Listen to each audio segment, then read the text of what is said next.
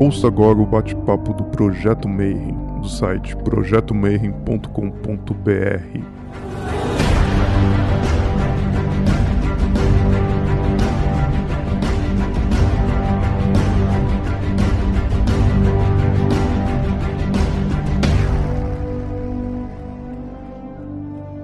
Bom dia para você que é de bom dia, boa tarde para quem está vendo isso no YouTube depois e boa noite para quem é de boa noite.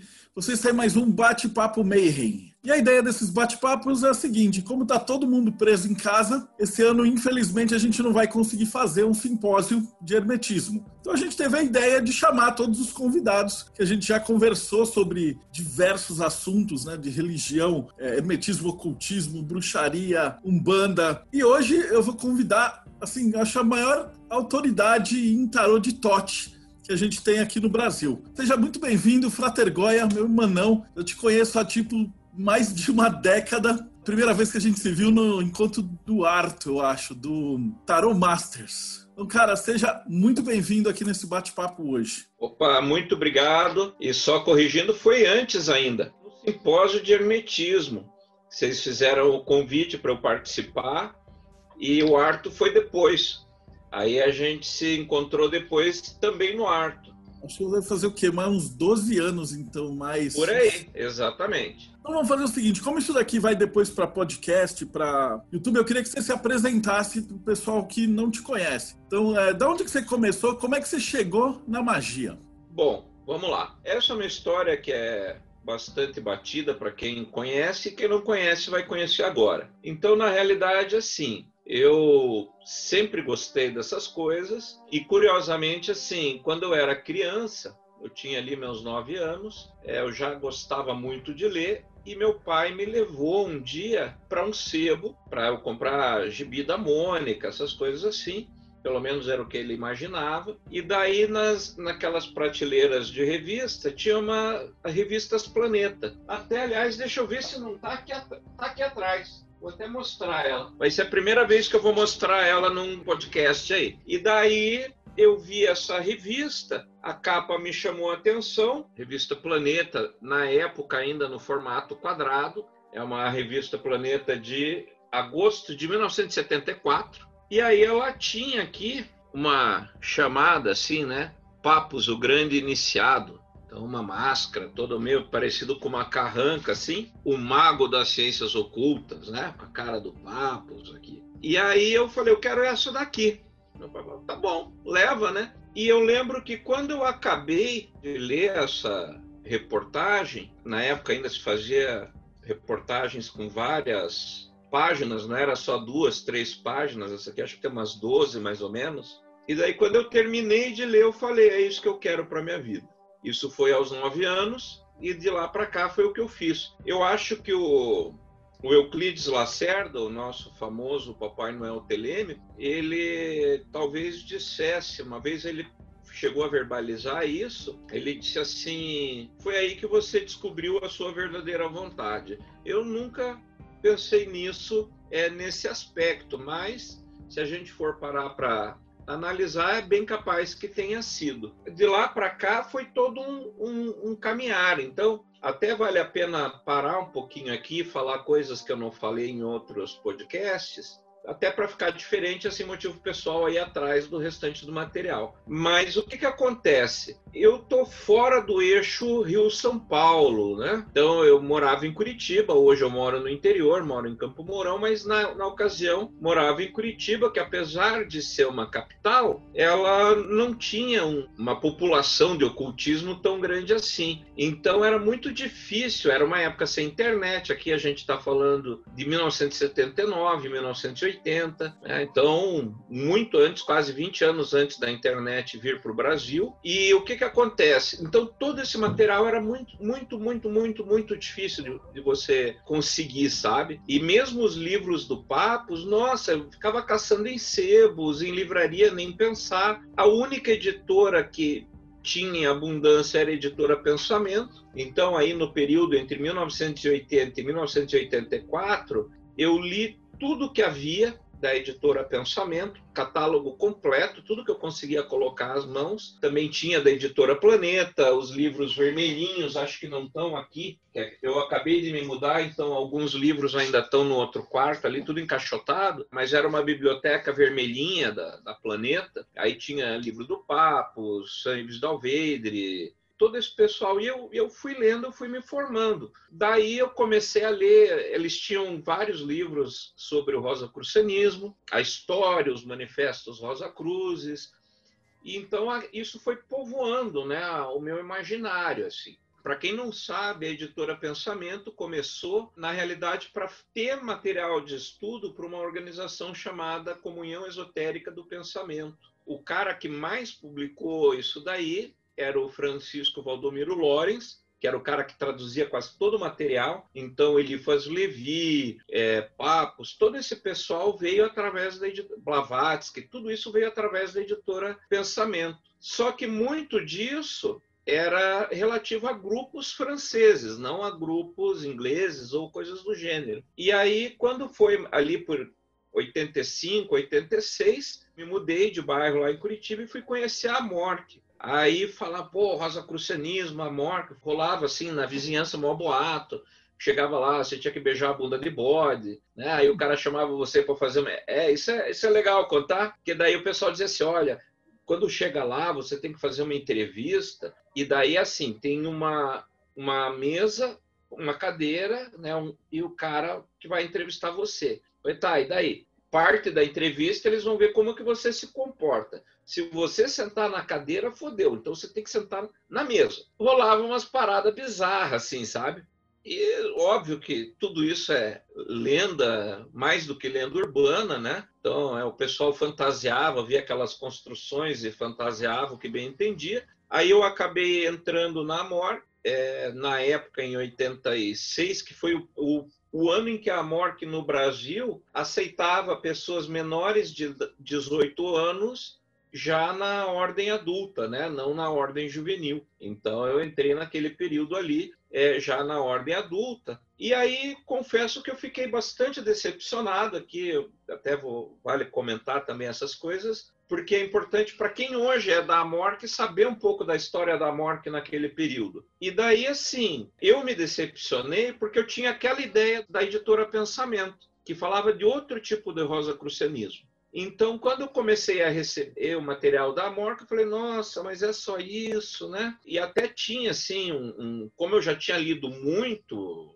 né? É, era o perfil nerd total, né? Então, o que que acontece? Eu cheguei lá, eu era meio que o menino prodígio, que era o cara que já sabia de tudo, já tinha ouvido falar de tudo, não sei o quê. Então, rapidamente eu me enturmei com todo mundo lá. Tive alguns momentos muito legais, assim, eu cheguei a trabalhar na grande loja Curitiba, trabalhei no museu, montei várias exposições para o museu. Todas as convenções de 86 a 98, se você pegar o programa, você vai ver que tem meu nome lá. E foi assim um período muito interessante. Mas da minha parte, eu nunca encontrei lá aquele rosacrucianismo que eu tinha tanto visto falar em livros. E ao mesmo tempo eu ia estudando outras coisas e eu ouvi falar da tal da Golden Dawn. Em dois momentos chave. Um deles é muito interessante, porque foi através de uma entrevista que o Paulo Coelho escreveu para a revista Planeta, isso nos anos 80 ainda, falando do Sagrado Anjo Guardião, e no fim da reportagem ele dizia assim, olha, esse ritual veio da, do pessoal da Golden Dawn, que era uma ordem que existia. E aí, se não me falha a memória, ele dizia no final que os manuscritos tinham sido todos perdidos. Aí, óbvio, né? Pronto, falou que é proibido, falou que está perdido, puta, já botou uma pulga atrás da orelha. Tinha um, uma, uma editora que faliu, chamada Editora Emos, tinha uma coleção, uns livrinhos pretinhos, fininhos, e um deles era sobre invisibilidade. E nesse livro, quando se falava sobre os rituais de invisibilidade, o cara citava um ritual da Golden Dawn, e embaixo tinha assim, é, Israel Regard, de Golden Dawn, volume 2, volume 3, uma coisa assim. E daí eu falei, porra, tem livro isso aí. Aí fiquei procurando os livros, de novo, né? Não tinha internet, não tinha nada disso, gente. Era papel.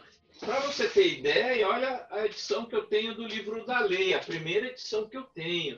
Uh, olha aqui, ó. é uma edição em espanhol da Argentina que você tinha que comprar tudo importado. Então, Quando você fala em comprar Humanista... tinha que mandar telefonar para lá. Era, era tudo por catálogo, era uma foda. E, e daí, assim, tudo era muito caro. Então, por exemplo, Magia, em Teoria e Prática, do Crowley, né, também está aqui, da editora Luiz Cárcamo. Esse livro eu paguei, na época, em torno de 500 reais. Né? Então, hoje aí você tem... Vocês fizeram o um projeto aí de... É para fazer a captação de recursos para publicar os livros de Telemann, né? Nossa, naquela época não tinha nada, né? Então era assim que se lia. Aí uma amiga foi para o México, era o mais perto que tinha dos Estados Unidos na, na época lá, e daí eu falei, ó, procura o material da Golden Dawn, se você achar qualquer coisa tá valendo. Ela ficou quase dois anos lá e quando voltou ela falou, tem uma surpresa para você. E daí ela me trouxe esta edição da Aurora Dourada, em quatro volumes, que corresponde à primeira edição do Israel Regard, que publicou na época dos anos 30. Né? A edição que a gente tem, que a Madras publicou também, é, corresponde à edição já dos anos 80 que ele publicou, né? que ele fez uma revisão e daí ele republicou o livro. Essa corresponde à primeira edição, quando ele brigou com o Crowley. Quem conhece a história dele como secretário do Crowley sabe que o bicho pegou por causa disso aqui. Também, uma, paguei uma fortuna, assim. Só que aí o que é legal é que lendo esse material da Golden Dawn, lembrando que também não tinha nada no Brasil nesse período, é que eu encontrei o chamado rosacrucianismo que eu tinha lido lá nos outros livros o rosacrucianismo, até para quem é novo aí na área e não conhece, ou quem tá, caiu no podcast à toa, como a maçonaria, ele tem diversos ramos, né? Ele possui diversas, é, eu chamo diversos sabores aí, né? Você tem o rosacrucianismo tutti-frutti, você tem o o mentolado, aí você tem vários tipos. Então nós temos a Amorque, nós temos a Fraternidade Rosa Cruciana Antiqua, o grupo a Fraternidade Rosa Cruz, tem N sabores, a Rosa Cruz Cabalística, a Milícia Rosa Crucífera Evangélica e por aí vai. Então tem mais de 70 tipos de Rosa Crucianismo no mundo. A Amorque é definida inclusive pelo arquivista na ocasião, que era o Elias Nemir, ele dizia, vocês têm que entender que a Amorque, ela não é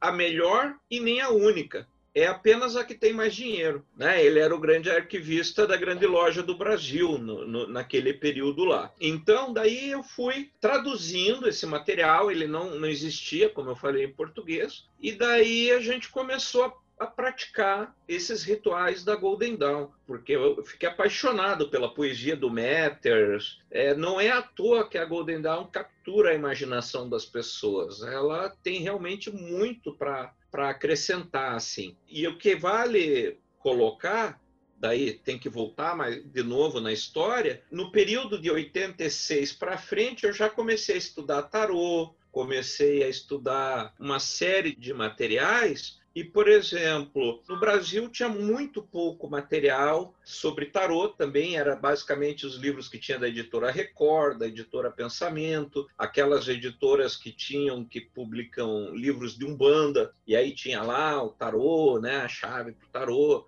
os tarô safado, tudo de papelão, assim, cartulinado, muito fraquinho, né? Mas era o que tinha, a gente tinha que se abraçar. Eu comecei a estudar o tarô estudando o tarô bíblico, que era da editora Tot. É um tarô todo em preto e branco, ilustrações do Gustave Doré. É muito legal esse tarô.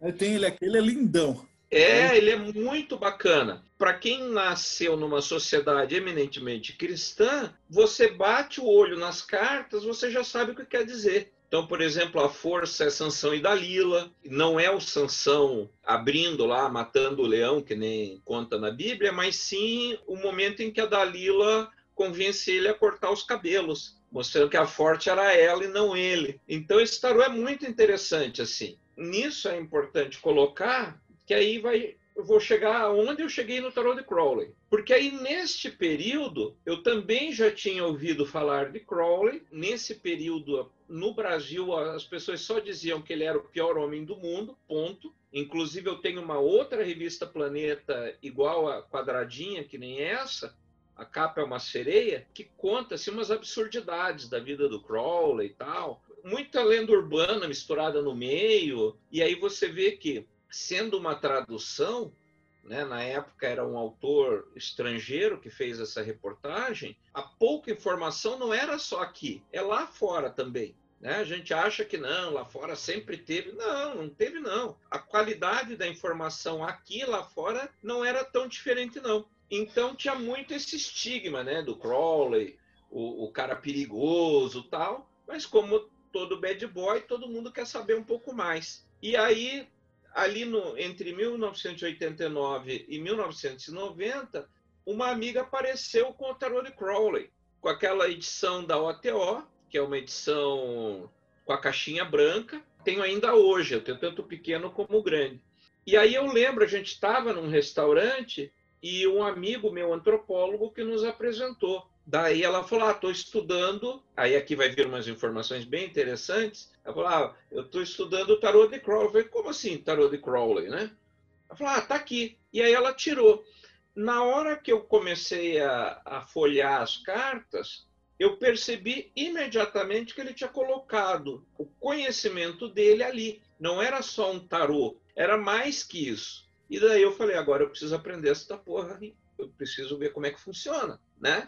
Só que na época, aí vem a informação interessante, o único material que tinha, quem introduziu no Brasil o tarô de Crowley foi o pessoal do Osho, que tinha um grupo muito grande, tinha uma comunidade do Osho lá em Brasília, e quem dava, quem trouxe esse material era o Vivarta, que depois tornou-se lá, é, se não me engano, o Vídeo Pramad, né, trocou o nome, e foi quem trouxe o tarô de Crowley para o Brasil. Então, o tarô de Crowley no Brasil, ele foi por muitos anos vinculado ao movimento do Osho, apesar do Osho ter também um tarô. Principalmente porque eles tinham a tônica do tarô vinculado com a magia sexual, o tantra. Então a turma era chegada no tarô de Crowley. E nesse período foi que aí traduziu-se para o português quem traduziu foi um amigo meu, aquele livro Tarô, o Espelho da Alma, do Ziegler, que é um de capa preta. Eu tenho ele ainda datilografado, que o tradutor era amigo meu, o Swami Jan Yukt, Marcelo Passos. Ele dava o tarô, o livro para os alunos, né?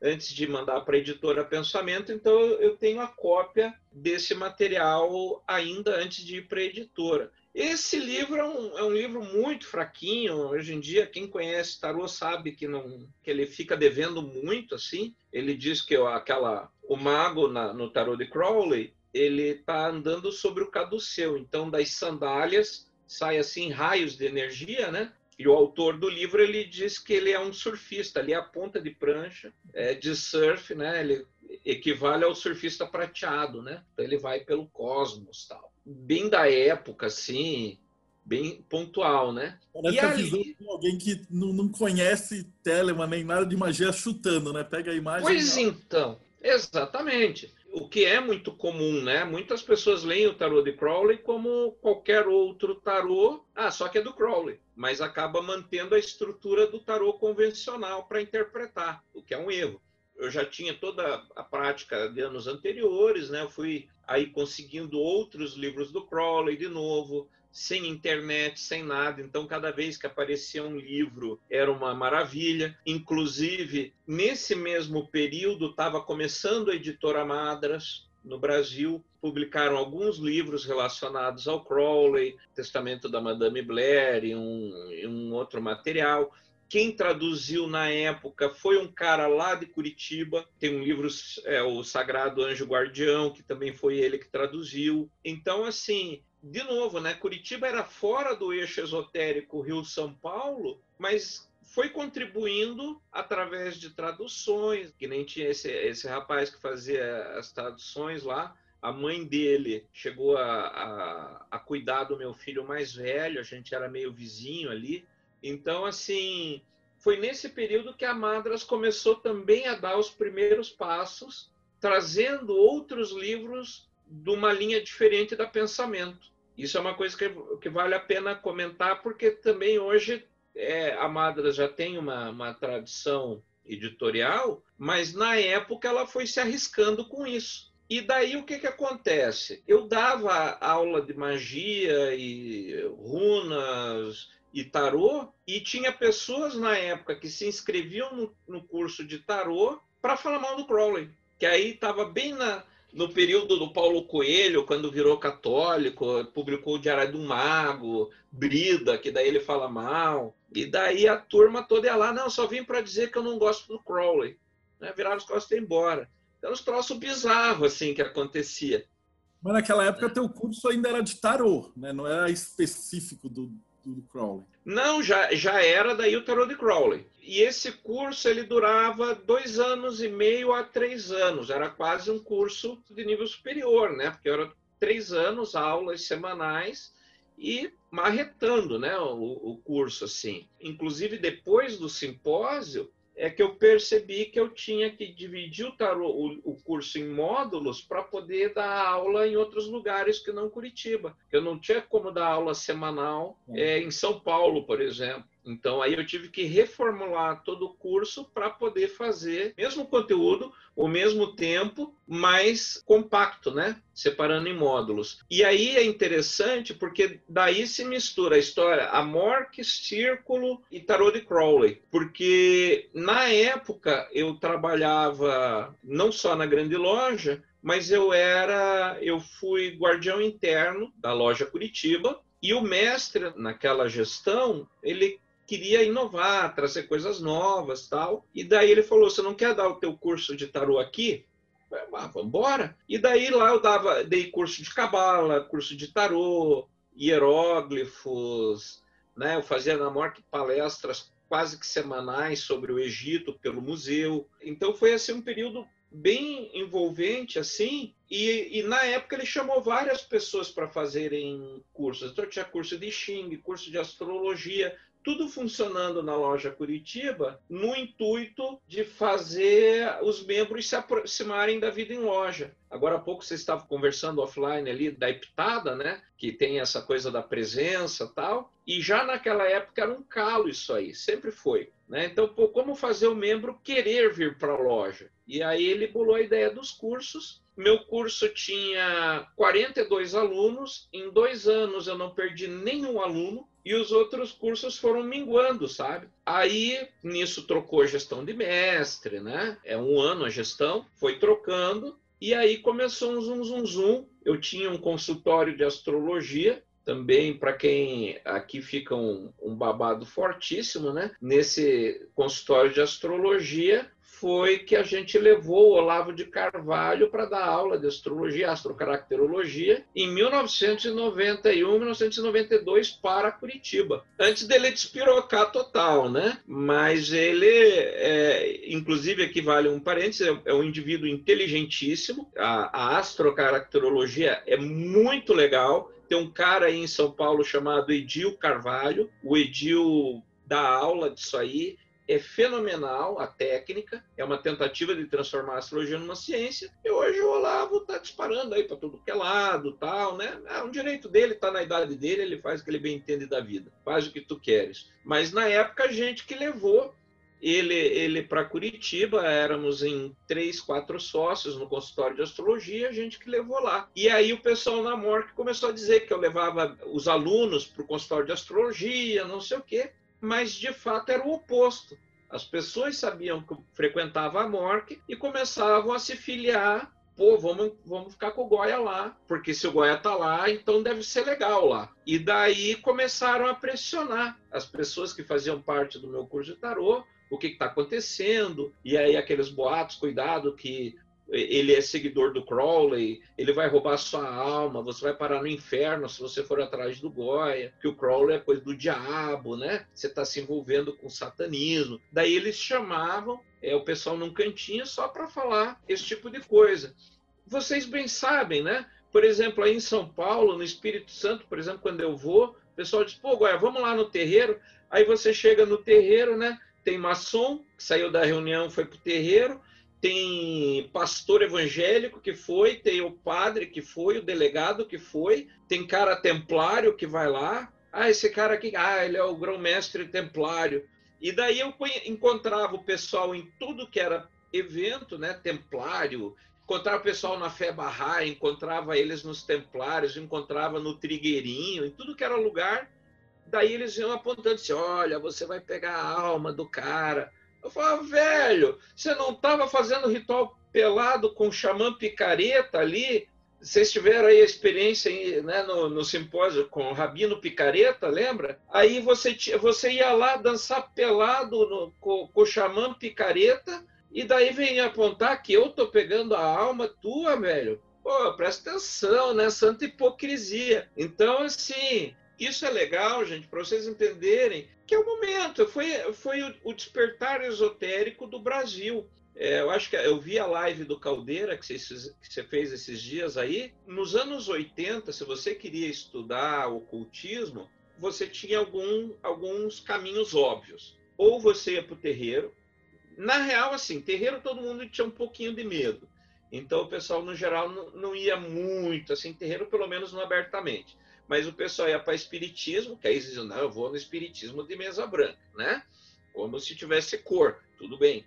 Mas vamos lá, é, estou falando palavras da época. Então, ele ia para o espiritismo, ele ia para a morte, para a maçonaria ou para a gnose, que foram, eram os grandes movimentos que havia no Brasil.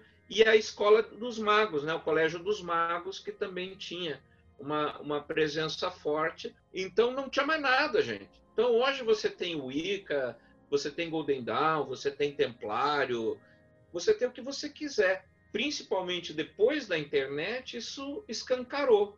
Agora, até, até a internet abrir a cabeça das pessoas é, nesse período, no Brasil era limitado. Então, você era morte, era maçonaria, ou era espírita, ou ia para um banda, e daí você já ganhava lá, macumbeiro, vai só estragar a tua vida lá. Né?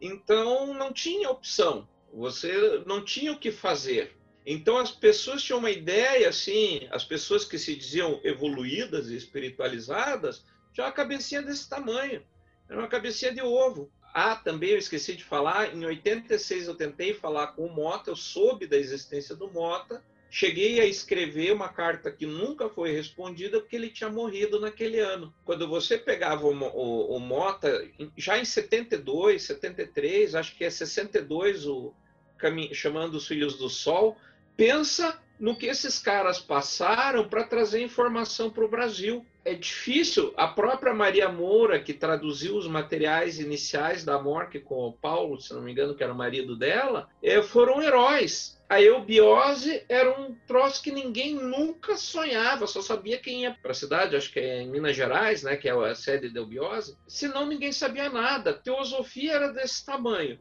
Curitiba tinha lá o Instituto Neopitagórico, que ainda existe, e o cara que chefiava era o professor Rosala Gazusa, que era um médico, e já em 97, quando o círculo estava começando, formalmente falando, nós começamos as atividades em 93, com material da Golden Dawn, e virou uma entidade civil em 97. Daí eu, eu ia lá na Neopitagórico, na Água Verde, é uma sede lindíssima, é uma quadra inteira imensa aquilo lá. E o Rosala já era velho, já tinha mais de 96 anos. As meninas do neoptagórico eram umas senhoras assim, muito sexys, todas sexagenárias. A Virgem Vestal tinha 69 anos. E daí o professor Rosala começava a ler o livro. Aí ele pegava o livro e dizia assim: ah, Vamos ler a Nova Atlântida de Dario Veloso. Né? E começava por que naquela. E aí, puta, ficava, cara. Você ficava cinco minutos, aí o velho acordava. Aí ficava todo mundo naquele suspense, né? Pô, o velho morreu agora, né? Não, e ele só cochilava. Aí ele já tá velhinho, assim, aí começava a ler, aí dormia. Aí caía em cima do livro. Então era assim. Me desculpe o, o, o talvez a brincadeira de péssimo gosto, mas isso era o retrato do ocultismo do Brasil no, no anos 80 barra anos 90, né? A gente brinca que faz né, os velhinhos da maçonaria, mas houve uma renovação de uns anos para cá, né? Tá tendo uma nova adesão de membros na própria maçonaria, de um público mais jovem, mas naquele período era um troço, você ia lá tomar café com pó de múmia, porque só dava velho, entendeu? Na maçonaria era velho, na teosofia todo mundo despencando, né? Então, não tinha na, na, no neopitagórico os velhinhos lá dormindo, né? O, o, o professor Rosala teve um, uma relevância tremenda, mas ele já estava ali com 96 anos e ninguém prosseguiu o trabalho dele. Então, você tinha isso. O Brasil era um, um, arcabouço, era um asilo de ocultistas, né? É, era bem complicado assim. Então hoje você, a gente tem muito material, muita informação e talvez até informação demais. E aí foi nesse panorama que eu fui ter esse contato com o Tarot de Crowley, com o pior homem do mundo. Não tinha livros, então o único livro específico dele era o livro de Toth. Aí tinha o Espelho da Alma, do Ziegler, que foi publicado no começo de 90. Em 92 ou 94 surge o Robert Wang com o tarot cabalístico, né? também pela editora Pensamento. É, fora isso, você não tinha material de Crowley. E aí, em 95, eu publiquei a primeira edição do Templo Vivente. Então, era um livrinho bem fininho.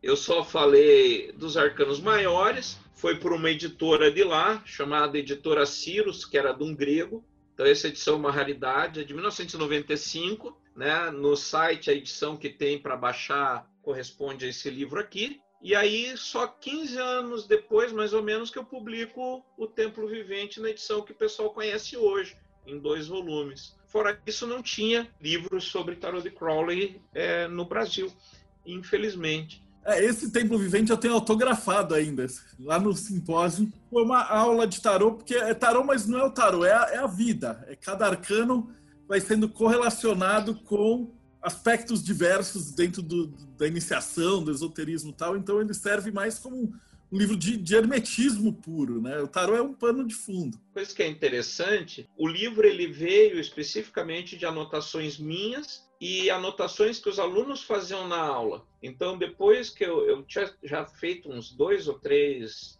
cursos desses de dois anos, aí eu recolhi as anotações dos alunos, eu fiz cópia de todas elas e fui anotando, e é o que deu no livro. Quando eu estava estudando o Tarot de Crowley, eu fui ficar uma semana, dez dias mais ou menos, dentro do mosteiro franciscano que aí os caras não falavam, né? Tinha o voto de silêncio.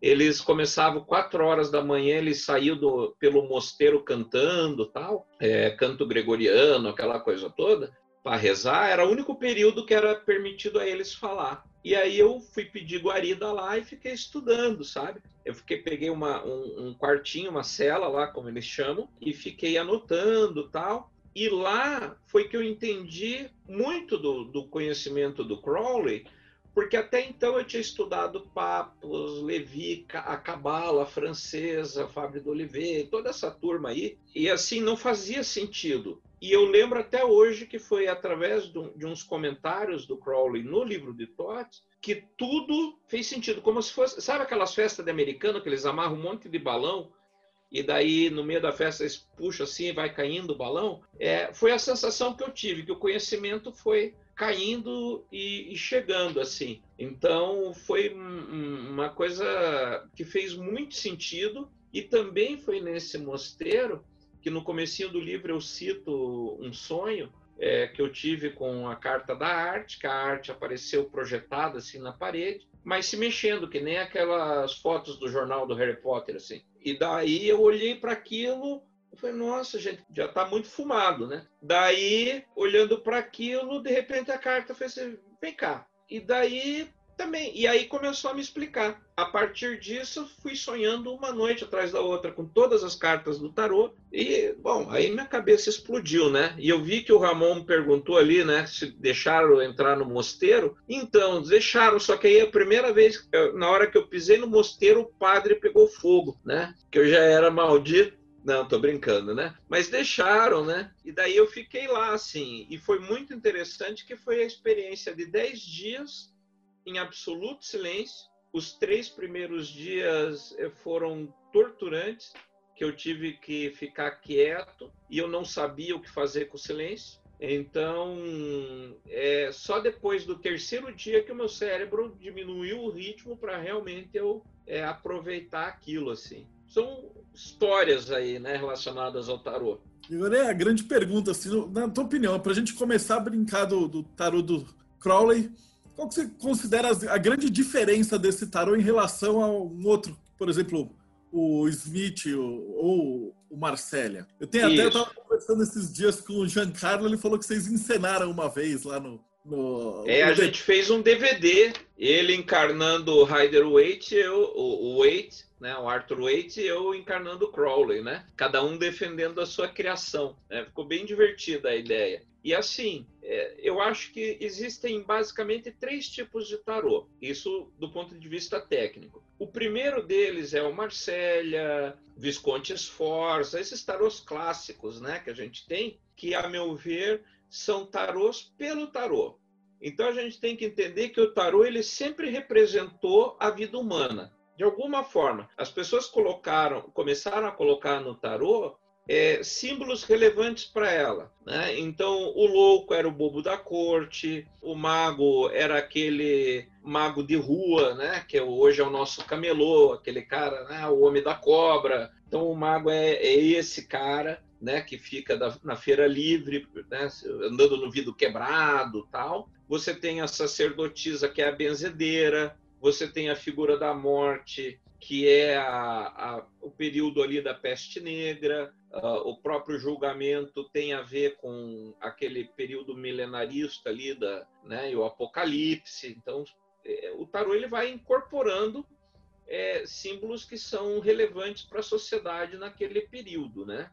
Então, esses primeiros tarôs, eles têm a característica de ter um, um significado fechado. Então, não são palavras-chave, mas quando você vê o, o louco do, desse tarô, ele tem um, uma, uma imagem muito específica que ele passa. Aí você tem o segundo tipo de tarô, que aí vai ser esses tarôs que vão fazer uma relação, por exemplo, com astrologia, cabala. Aí você vai pegar a influência do Elifas Levi, o Papos com o tarô dos boêmios, né?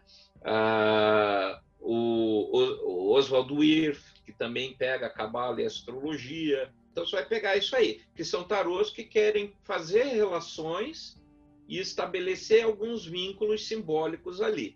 Depois dá para gente também ir além nessa história. E o terceiro tipo de tarô, para mim, é o tarô broadcast. É o tarô que quer jogar uma informação para você. E aí, para mim, o tarô de Crowley, ele na realidade, ele não espera você tirar uma informação de você. Ele joga uma informação na tua cara, queira você ou não. Que nem anúncio do YouTube, né? Anúncio começando em 5, 4, 3, puf. Ele interrompe e só depois que você absorveu a informação ele ele deixa você seguir adiante. Então, o grande diferencial do tarô de Crowley para mim é essa. Ele não é um tarô passivo. Ele não espera você decodificar ele. Ele vai empurrando informação para você. É a, a, a mais evidente para mim. Eu acho que ele, assim, ele tem uma, uma qualidade dele que o Crowley pegou. Parece que ele pegou todos os 30, 40 anos de ocultismo, espremeu e pingou ali na, na assim. Eu imagino como a Freda deve ter apanhado para fazer aquilo. É, e ela contribuiu um monte, né? É, porque na realidade, se você vê os, os esboços que o Crowley mandou para ela, nossa, era criança de cinco anos fazendo, né? Tudo bem, tem quem goste da arte dele, né? Mas era precário. E a Frida transformou aquilo numa obra de arte, né? Lembrando que no acerto inicial deles, o Crowley ele sempre ele tinha aquela rixa com, com o Waite. O Waite tinha publicado em 1911 o, o tarô dele, com a Pamela Coleman Smith, que ela nunca recebeu os créditos disso, né? Tanto é que Ryder era o nome do editor né, do tarô. Então, o tarô Rider-Waite, ele caiu rapidamente no gosto popular. As imagens dele também parecem falar, ele é mais palatável para aprender. E aí o curioso é que todo mundo acha que isso é mérito dele, mas na realidade é, é mérito da Pamela. E em segundo lugar, ele tira as imagens dos arcanos menores ele tirou do Agripa, né, da, dos três livros de filosofia oculta. É as imagens dos decanatos astrológicos. Se você pega as imagens que são descritas pelo Agripa no, no, nos três livros de filosofia oculta, você vai ver que são as imagens propostas para os decanatos. Então ele deu a descrição para Pamela e ela, né, ele roteirizou e ela executou a visão dele, né? E o Crowley ficou com dor de cotovelo, óbvio, né? Eles eram quase arqui-rivais. E daí ele chega para Frida e diz: É, aquele tarô é bonzinho, mas dá para melhorar. Eu acho que eu vou fazer um tarô, eu vou melhorar aquele tarô, vou corrigir o Wait.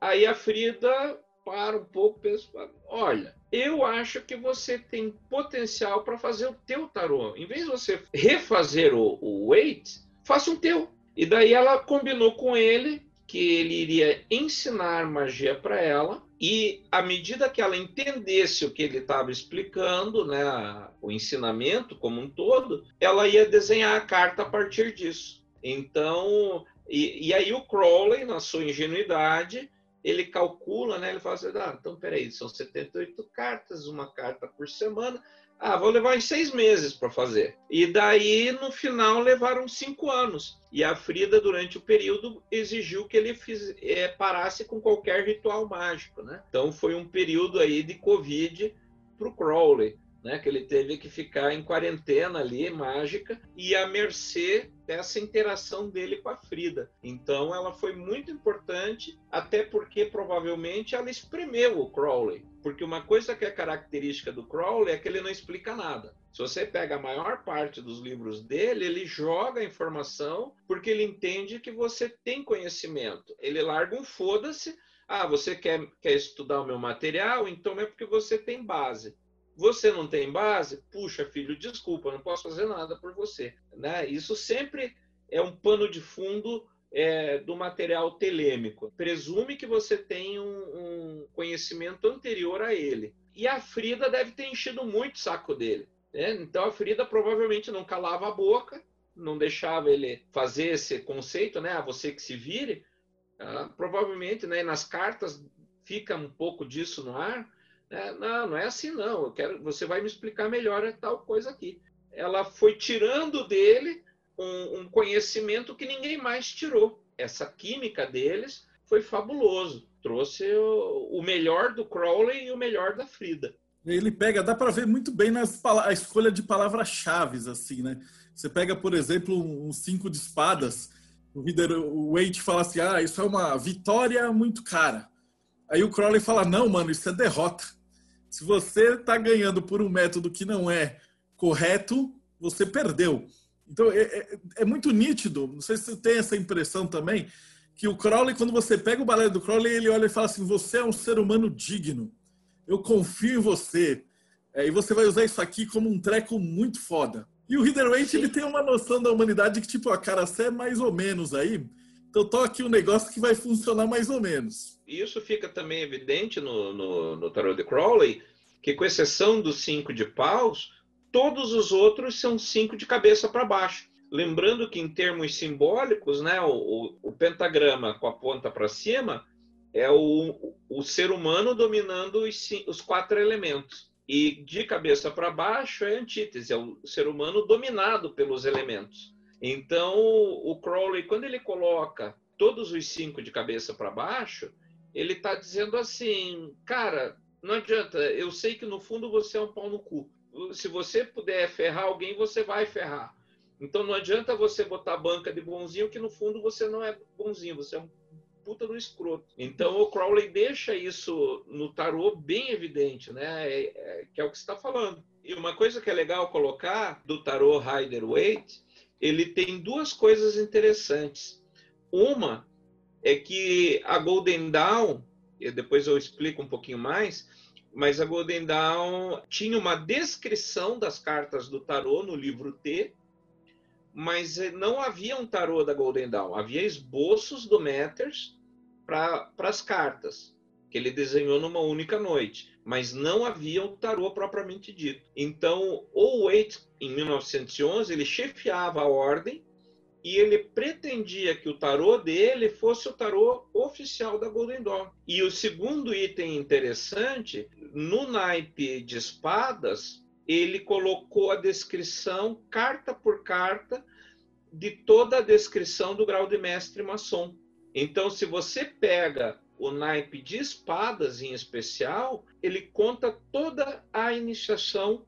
É, eu, eu fiz essa carta por carta e quem levantou essa lebre para mim foi a Mary Greer, que você conheceu também lá no Tarot Masters, lembra? A Mary, ela tinha um estudo sobre isso e ela deixou comigo uma cópia. Então foi ela que me chamou a atenção para esse detalhe. Então o Waite colocou muito material da maçonaria no tarot dele, não apenas da Golden Dawn, mas da maçonaria. Outra coisa que poucas pessoas sabem é que ele mais ou menos 11 ou 12 anos depois de publicar o, o Rider Waite, ele rejeitou o tarô e criou um outro tarô chamado Trinic Waite. Isso tem um livro ó, chamado Ending the Sanctuary, que é um livro do Marcos Katz. Né? Eu ganhei esse livro dele com aí tem a dedicatória dele, da Thalie e da própria Mary Greer, é, quando eles me deram. E esse tarô,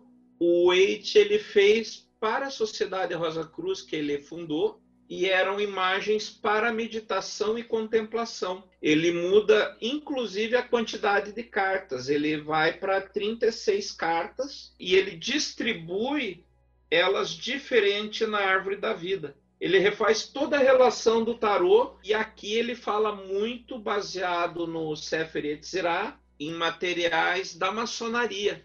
É, aqui ele, ele vai bem a fundo, é bem legal. Eu consegui, inclusive, as imagens existentes hoje desse tarô estão no Museu Britânico e eu consegui uma cópia que daí eles me deixaram utilizar nos cursos. Esse tarô, ele tem a mesma quantidade de cartas do Lenormand, ele era feito para a pessoa meditar.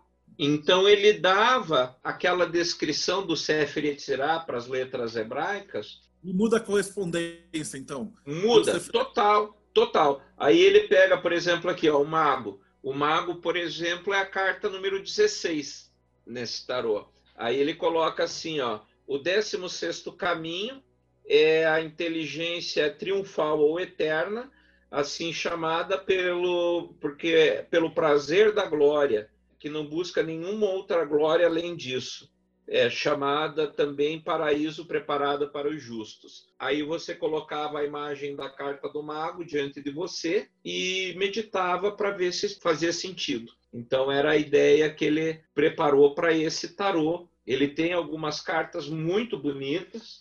Não, desculpa, são 32, não é 36 como o Lenormand, é 32, que é os 32 caminhos da sabedoria, né? E acrescentou as esferas para dar os 32 fazer os 32 caminhos, e aí ele não usa arcanos menores, ele só tem os maiores. Né? Ele joga para 32 e elimina os arcanos menores. É, é um método muito interessante. Agora, por falar em modificações do método, o Crowley também faz as modificações dele, né? Então, como a gente vai fazer a entrevista específica do Totti, eu ia te perguntar qual que é a tua opinião nas modificações que o Crowley fez. Então, começando, acho que a mais a mais forte acho que seria da força, né? Que ele chama de luxúria.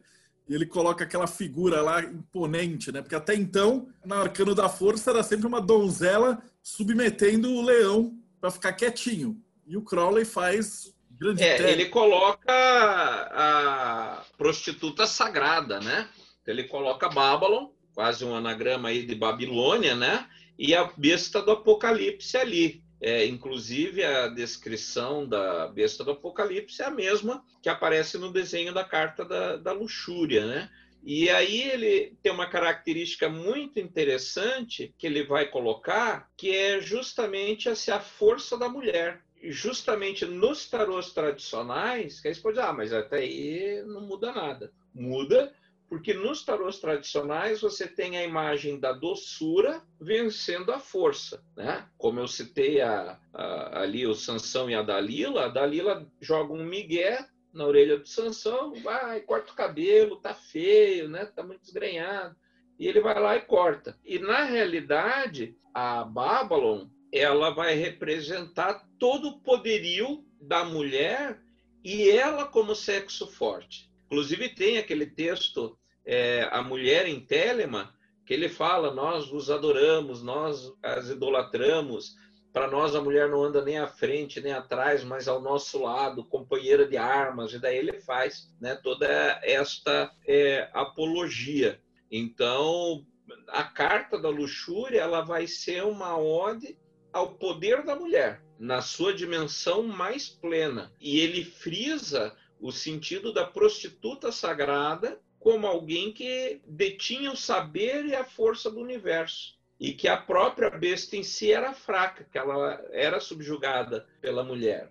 Outra coisa, não sei, você vai perguntar também dos príncipes e princesas no tarô? Não. Princesa está anotado também, mas é que tem uma aqui também, é, é a mais polêmica de todas, que é a mudança de Tzadik com o imperador e Ré com a estrela. Qual que você quer responder primeiro?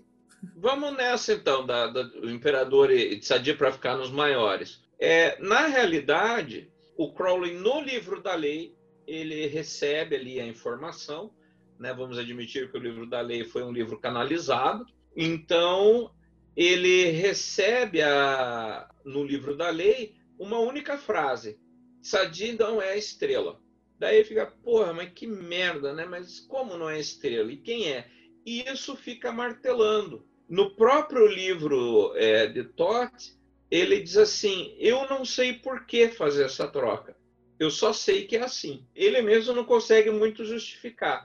Então ele vai recorrer a um dispositivo chamado cinta de Mébius, que é uma leminiscata dupla, aonde o que, que ele faz? Ele pega os signos zodiacais, coloca todos ao redor de uma faixa e torce essa faixa duas vezes. Faz um, um duplo oito ali. Quando você faz isso, você vê que o signo de Ares vai ficar de frente para o signo de Aquário. E daí é onde ele descobre qual é a carta que ele vai trocar com a, com a estrela.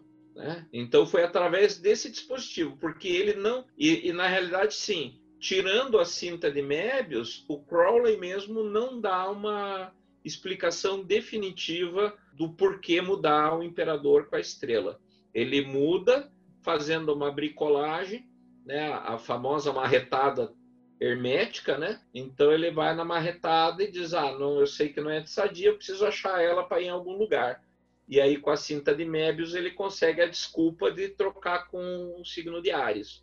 Tem uma pergunta também dos por que que tem três magos no tarô do Crowley, da Liz? Bom, na realidade, assim, houveram vários desenhos para a carta dos magos, inclusive tem um que pouquíssima gente conhece, que é um primeiro esboço da Frida, que eu acho fabuloso. Ele é bem na linha do oficial, mas eu gosto mais do desenho. Pena que não foi esse o escolhido. O fato é que houveram pelo menos seis versões da carta do mago, para o tarô de Crowley. E quando o tarô foi impresso, é para quem não conhece a parte de gráfica, então quando você vai imprimir em offset, você tem chapas imensas de metal preparadas quimicamente que você vai gravar as quatro cores, né? E daí o que que acontece? Então você não imprime carta por carta, você faz um gradeamento que nem uma um tabuleiro de xadrez e cada quadrado ali vai ser uma carta. E no final sobravam três espaços, né? Aí nesses três espaços entra a estrela, é, o hexagrama unicursal, que também vem sempre nos tarôs de Crowley, e aí a, a própria OTO propôs de publicar duas outras versões, a, as outras duas que a gente conhece, e que depois o pessoal veio com a lenda urbana de ser o mago branco, o mágico e o mago negro, né? São apenas três versões da mesma carta. Essa curiosidade que você falou é interessantíssima. Eu até lembrei quando você estava falando que eu peguei a enquanto eu estava pesquisando agora para o livro de tarô, um tarô que chamava Tarô de Aquários, que ele, ao invés de ter três magos, ele vinha com três enamorados. E aí era um casal normal, um casal de gay e um casal de lésbica. Então você podia escolher, de acordo com a sua orientação, qual casal que você queria ter no teu deck. É muito legal, eu achei genial essa, essa proposta, né? O Ramon, de Portugal, ele perguntou também dos portais entre as cartas. Então acho melhor ah. falar maiores ah.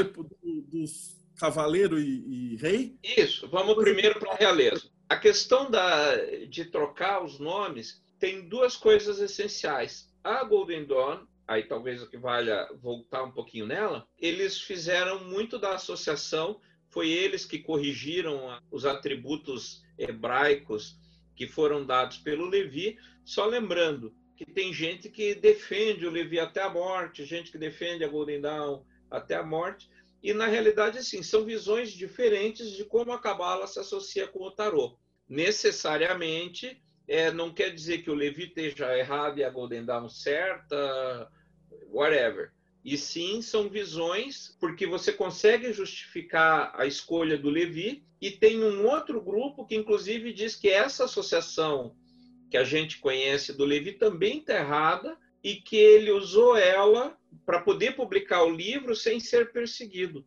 Então ele criou uma falsa que é essa que todo mundo defende. Existe esse boato também. Mas então, a Golden Dawn ela fez toda uma construção, juntou vários materiais ocultistas, então eles misturaram material do Eliphas Levi, eh, do Francis Barrett, o próprio John Dee, né, com Enochiano. Então a Golden Dawn fez um mix de tudo que havia no conhecimento esotérico ocidental para transformar na ordem que a gente conhece hoje como Golden Dawn, e duas coisas que são muito importantes aí. Primeiro, a necessidade que eles tiveram de se vincular com o rosacrucianismo, e aí eles entendem o tarô como um livro de conhecimento. Então, na lenda, lá nas bodas alquímicas de Christian Rosenkreutz, é dito que o Christian foi enterrado com um livro que tinha todos os segredos do mundo. Esse livro era chamado de Liber Mundi. E a Golden Dawn defendia que esse livro se chamava Livro T e que era o tarô. Então eles definiam que o tarô era o livro que tinha todo o conhecimento do, do universo. Aí por causa dessas amarrações com astrologia, cabala, geomancia, etc, etc que tem. E além disso, a Golden Dawn utilizava o tarô como TCC. Então você dizia, eu aprendi tudo que tem para aprender na Golden Dawn. Ah, é? É. Então faz o seguinte, faz um tarô. Porque daí, o que, que você ia fazer? Você tinha que sintetizar o teu conhecimento numa imagem. Então, a partir do momento que você conseguia fazer isso, você mostrava o teu potencial e aquilo que realmente você tinha aprendido, porque você só ia colocar o que era importante para você. E aí, os dois casos mais famosos é o Rider-Waite e o Crowley, com seus tarôs que fizeram isso. Cada um dentro da sua perspectiva, mas é o TCC deles da Golden Dawn. E dentro dessa associação com Cabala, eles defendiam que as cartas da realeza, né? Então você tem rei, rainha, cavaleiro e valete. Então eles diziam que eram associadas as quatro letras do nome de Deus, né? Yud, Re, Vav, Re. Onde Yud é masculino, Re feminino, Vav masculino e Re feminino. Só que se você faz isso, você tem o pai, a mãe, aí você tem o, o cavaleiro e o valete. E daí, homem com homem dá lobisomem, não vai dar certo. Aí você vai tentar gerar Jeroboão, não vai dar certo, vai ter que gerar GC, não vai dar certo, vai ter que adotar um surfista. Então não, não tem como fazer. Aí o que, que acontece? A Golden Dawn defende que ao invés de você ter rei, rainha, cavaleiro e valete, você tem um casal mais velho e um casal mais novo para que possa haver uma continuidade, porque o último rei é a promessa da continuidade que vai dar a geração. Por isso que no tarô de Crowley, a última carta do tarô, na sequência que o Crowley organiza, é a princesa de ouros, né? A princesa de pentáculos e ela está grávida, porque ela vai dar origem a um novo universo. É, aqui o Lord Ferrari me corrige, aqui eu vi aqui no bate-papo, ele me corrige. Casal normal não, né? Casal hétero. Perfeito, bem colocado. Né? Me desculpe uh, o, o deslize, mas é exatamente isso, né? Então você tem um casal hétero e um casal homossexual, né? Então não daria para gerar ninguém. E aqui a gente está falando do ponto de vista fisiológico, né? Mas obrigado pela correção. E na realidade, daí o que, que acontece? O Crowley, dentro dessa ótica, faz uma outra correção. O tarô de Crowley, ele enfatiza o poder da mulher. A gente já falou da carta da luxúria, né? Que substitui a força. E daí o que, que acontece? Ele pega o rei e transforma em cavaleiro e põe um príncipe e uma princesa. Aí o que, que acontece aqui? Quem manda no reino é a rainha, né? É a Cersei. Então é a Cersei que está mandando no, no, no, reino. O rei, qual é o, o, papel dele? Defender as fronteiras do reino. Ele é um papel meramente, ele é o campeão do reino. Tanto é que na lenda de Arthur, né, ele, ele é valoroso porque ele defende a Inglaterra dos saxões. Ele impede a invasão saxônica da Inglaterra. Então, segundo essa ótica, então quando o campeão voltava da guerra, ele era encaminhado diretamente para um mosteiro lá feminino, uma Avalon da vida lá, né, na ilha de Avalon, dormia com todas as sacerdotisas possíveis. A hora que a primeira engravidasse, ia um bilhete para a rainha. Esse serve. Por quê? Porque esse cara tinha condições de gerar um descendente de qualidade. Né? Ele era um garanhão reprodutor. Então, no tarô de Crowley, os, os cavaleiros, que equivalem aos reis do tarô tradicional, eles são garanhões reprodutores, única e exclusivamente isso. Tanto é que a descrição deles é uma força violenta, extremamente forte, porém fogo de palha. É o famoso ejaculação precoce. Aí quem tem o poder é a rainha, e daí você gera o príncipe, que é o Ben-Hur, né, que gosta de fazer corrida de biga, todos os príncipes do Crowley estão com bigas, né? E aí a princesa, que é a patricinha de Beverly Hills, né? Que todas elas são melindrosas no tarot de Crowley. Então ele também coloca isso, mas ele coloca, você vê que as duas, né? Os dois homens são fracos, que é o cavaleiro, né? Que morre logo, e o príncipe que está mais preocupado em fazer corrida de biga do que em reinar e as fortes são as duas mulheres, que é a rainha, a Cersei, e exatamente isso. Então você vê que daí o Crowley coloca o poder todo do tarô dele está na mulher, muito mais do que no homem. Todos os homens do tarô de Crowley, no geral, são figuras meio andrógenas, meio, né, não tem aquele perfil másculo, poderoso, né? São todas figuras meio dúbias, né? Porque para ele o poder vinha da mulher. Essa pergunta do Ramon eu vou guardar para o final. Então, me responde só aquela dos portais e a gente conclui com essa dele que é muito boa. Então, assim, a, com relação a, aos portais, funciona assim. O tarô ele é um conjunto de símbolos. Me permitam fazer uma, uma digressão em relação à Cabala. Se você pega o Sefer Yetzirah, você pega o próprio o Homer, né?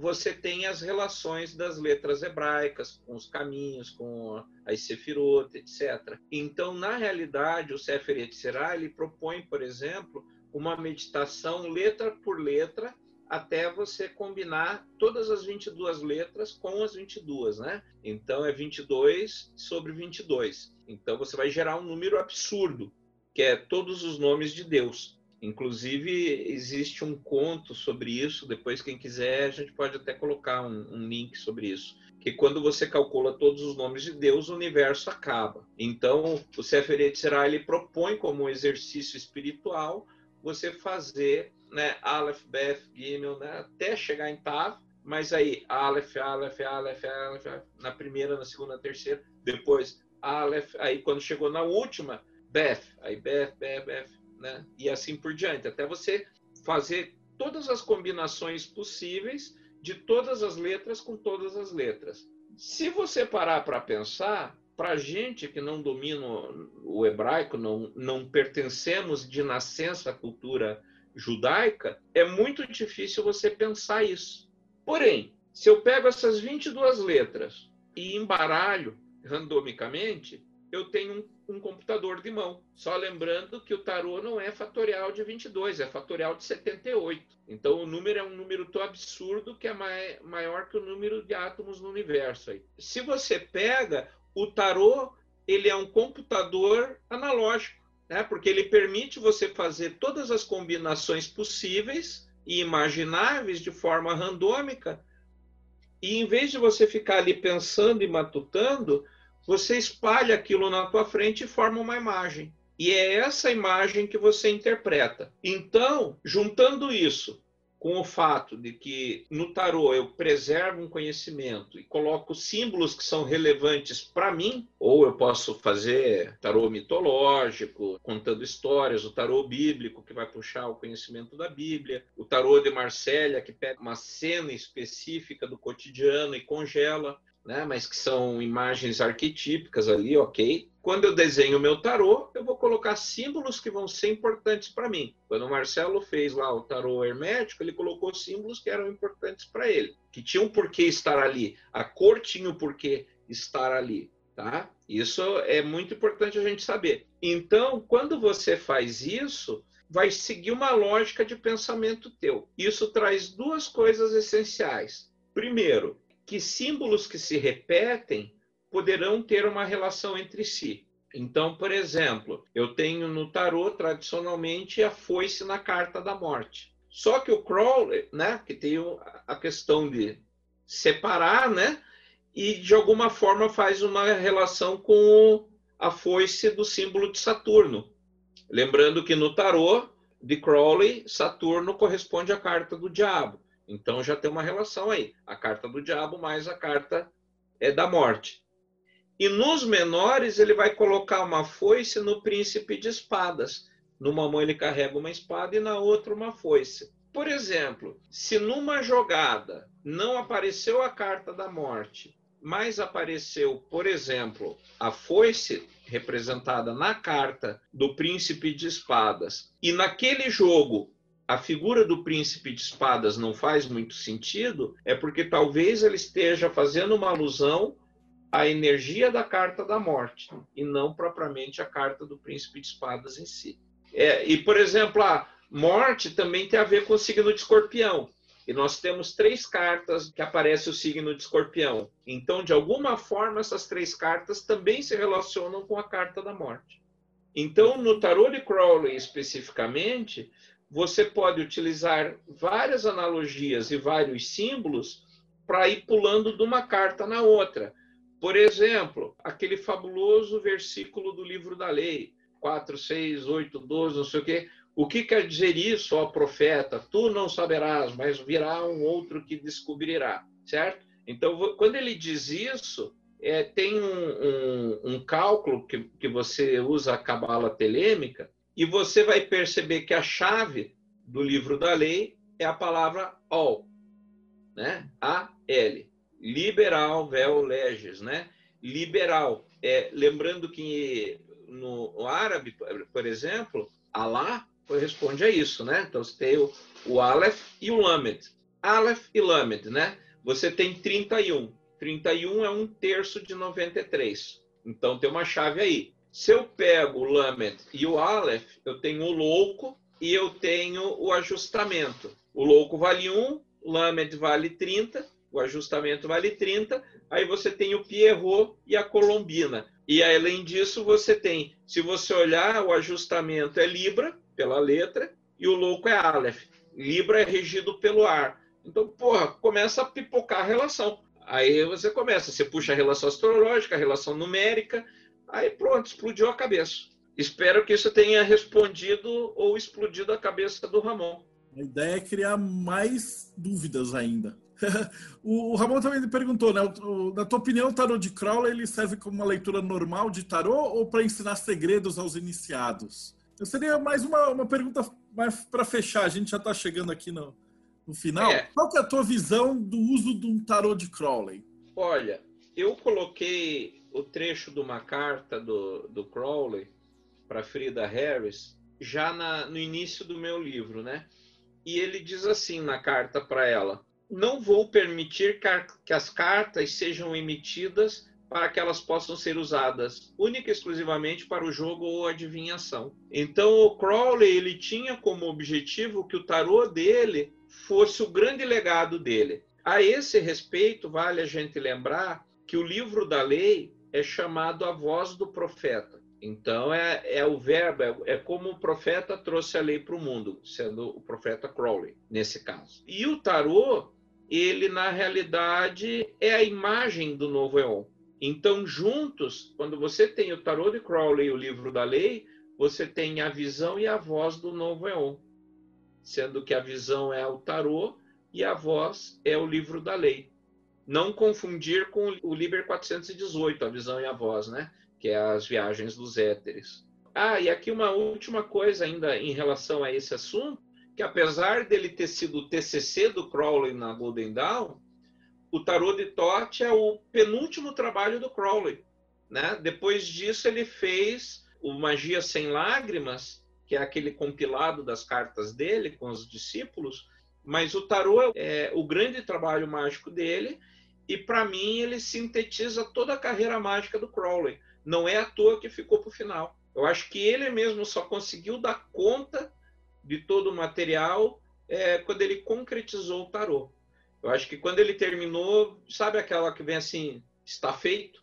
Eu acho que foi ali que ele se, se achou como final, assim. Nossa, Goya, foi uma aula absurdamente maravilhosa essa, esse bate-papo. E a grande pergunta é a seguinte, o pessoal que como é que te acha? O cara gostou do tarot de Tote, ele quer fazer o curso proibido. Como é que ele te encontra? Como é que ele faz? Como é que ele chega nesses cursos e o livro? Me passa o endereço depois, claro, quando isso estiver no YouTube, você pode olhar aqui embaixo que vai estar os links todos certinhos. Mas já deixar dito para o pessoal que está escutando no podcast, como é que te acha?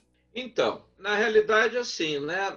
O proibidão, o famoso proibidão, Inclusive, ele ganha essa alcunha por causa daquela questão da MORC, né? Então, a partir desse curso, todos os meus cursos da MORC foram por água abaixo, né? Porque daí tudo que eu fazia era proibido, né? E em vários lugares, inclusive em São Paulo, teve uma vez que eu fui convidado para dar um curso de tarô, a pessoa falou, você não quer fazer um curso de tarô aqui? Eu falei, quero. Que, que você vai fazer? Eu falei, ah, vou fazer o tarô de Crowley.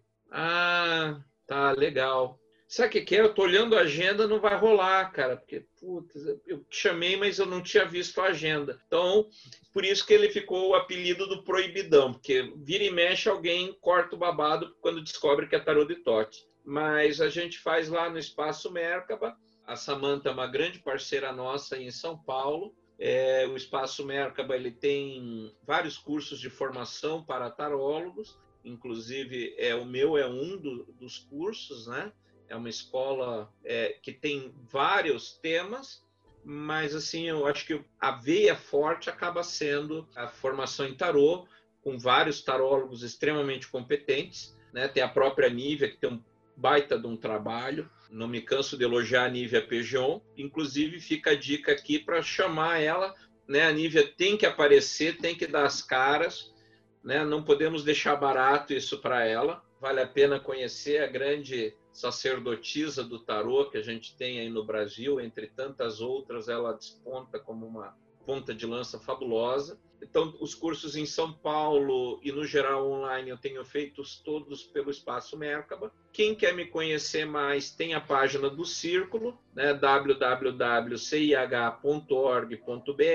Ah, daí depois eu até quero falar um pouquinho mais do Círculo. Fica à vontade. Com relação ao tarô, que é uma escola de magia que começou pelo tarô, porque justamente quando eu saí dessa coisa da morte toda, é, eu tinha acabado o curso e falei, ó, acabou, vamos embora, vamos ser felizes tal. E as pessoas começaram a bater na minha porta, que nem o, o, o Gandalf no Hobbit, quando ele chega na casa do, do Bilbo, ele vai e diz, oh, pô, vim tomar um café, vamos conversar, dali 15 minutos bate um anão, depois bate mais um, mais outro, e assim vai. E lá em casa foi assim. As pessoas começaram a bater na minha porta, ó, oh, a gente quer saber mais. Eu falei, não tem mais, acabou. O curso era aquilo.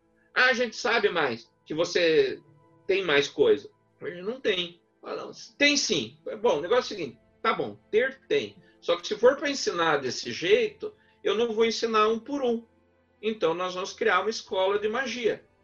Aí o pessoal topou e foi aí que nasceu o círculo. Então o curso ele veio do próprio o, o, o, círculo ele nasce a partir do curso de tarô de Crowley, como uma resposta à demanda dos alunos do curso de tarô. E nesse ponto é bastante interessante, porque daí as pessoas quiseram participar, porque viam valor. E a gente, na época, adotou, naquele primeiro momento, o material da Golden Dawn, porque era o que a gente tinha formado. Né? Naquela época, 80% era material da Golden Dawn, 15% material do Crowley e 5% material do Círculo. Hoje, é, a Golden Dawn virou em torno de 30%, mais uns 20% do Crowley, e o resto é material nosso do Círculo. Então, apesar da gente ainda ter a Golden Dawn como a grande herança cultural do Círculo, hoje o Círculo é o Círculo. Ele desvinculou-se da Golden Dawn. Então, nós não somos uma pseudo Golden Dawn. A gente é um grupo que tem a Golden Dawn como base e nos apoiando em ombros de gigantes, a gente mantém isso como um legado histórico. Mas o círculo acabou virando o próprio. Hoje ele caminha com a sua própria perna, né? Então é uma forma de conhecer o trabalho. Além disso, tem no YouTube, também os podcasts, tem no Spotify, Instagram, né? E vamos lá. E até assim também uma coisa curiosa, no, no, próprio canal do YouTube eu sempre publico às vezes coisas de música tal ou outras coisas. Antigamente eu separava muito a minha vida mágica é, da minha vida profana, mas hoje eu entendo que eu sou uma unidade. Então, por mais que exista uma persona frater Goya, eu não me desvisto das minhas crenças e das minhas e do meu aprendizado na minha vida profana. Então, quando eu estou na Secretaria de Educação, eu tento carregar o meu aprendizado mágico para fazer algo de útil para a sociedade que eu estou trabalhando naquele momento.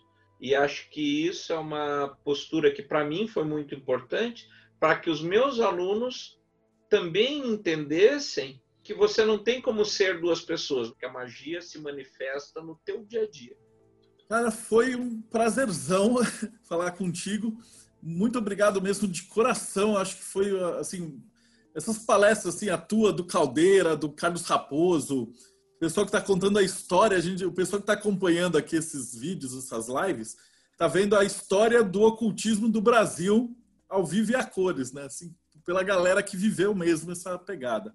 É, e até fazendo aqui, falando aqui, sabe, Marcelo, para mim, assim, também é uma, é uma, é uma honra, assim, e também colocar, né, é, que queira ou não, é, você também faz parte dessa história. E que nem você falou, né, a, a gente se encontrou há mais de 10 anos, e você já estava nisso, tá? Então, é, você tem a tua contribuição, como os outros tantos, assim, uma coisa que a gente não pode descartar, também me permita falar isso, é que o tempo é um grande mestre. O problema é que ele mata seus discípulos. Deixa eu te interromper um minuto, a gente esqueceu o nome do seu livro. Tarô, o Templo Vivente, né? Esse lá pelo é... Clube de Autores e recebe esse nome justamente com a ideia de que você, o tarô, ele é vivo, ele não é inerte. E só fechando aquela ideia ali, que o tempo é um grande mestre, eu tô há 40 anos estudando e praticando magia. Só de aula de tarô eu dou aula há mais de 30 anos. Então eu já poderia me aposentar como professor de tarô. E assim, quantas pessoas a gente viu você, com um simpósio que você organizou junto com, com o pessoal da Cirus Gaia, com o Léo, com todo mundo lá, vejam quantas pessoas vocês trouxeram para o simpósio e que sumiram. Quantos nomes a gente vê na, no YouTube ou na internet se dizendo o grande mestre não sei do que, mas quantos permanecem né, por 10 anos, 15 anos, 20 anos? O ocultismo também tem é os 15 minutos de fama. Então, o fato de, por exemplo, eu te conheço há 10, 11 anos, talvez mais, mas você está há mais tempo que isso. Eu lembro de você na revista Dragão. Eu era jogador de RPG, então eu lembro de você na revista Dragão. Então, como que você está aí há tanto tempo, alguma coisa você tem na manga para mostrar. Então, as pessoas podem não concordar com Caldeira, podem não concordar com o Goya, podem não concordar com o Marcelo Deldébio, né? A questão é que são partes, não podem não concordar com o Raposo, com a Nívia, ninguém é obrigado a concordar com ninguém. Faz o que tu queres. Mas a gente está lutando pelo que a gente acredita. Você está fazendo esse projeto aí, você está lutando pelo que você acredita. Concorde ou não, você quer um desafio, faça melhor. Não é isso? Em vez de, de criticar, faça o teu. Porque se você fizer o teu melhor, você vai permanecer. Se não, cara, tchau. Né? Então fica essa dica aí. Né? Eu agradeço. Valeu, é a famosa prova de Saturno. E para você que teve a paciência de aguentar a gente esse bate-papo, que não foi fácil, né? É que a gente conversa, o Goya fala com tranquilidade e tal, mas os assuntos que ele tocou foram bem complexos. Então eu imagino que não é todo mundo que conseguiu acompanhar a, a profundidade. Mas a gente agradece de coração. E se você não entendeu alguma coisa desse, desse debate, você dá, dá uns 5 anos, 6 anos, assiste de novo, que aí, como o Goiás falou na prova do tempo, você vai entender. Eu preciso aí falar a última coisinha, que é dar o seu joinha, faz a sua inscrição, todas essas coisas do YouTube, que o Léo é mil vezes melhor do que eu nisso. É, eu sou aprendiz de youtubers. Mas muito obrigado por ter acompanhado a gente e a gente fica até o próximo Bate-Papo Meio.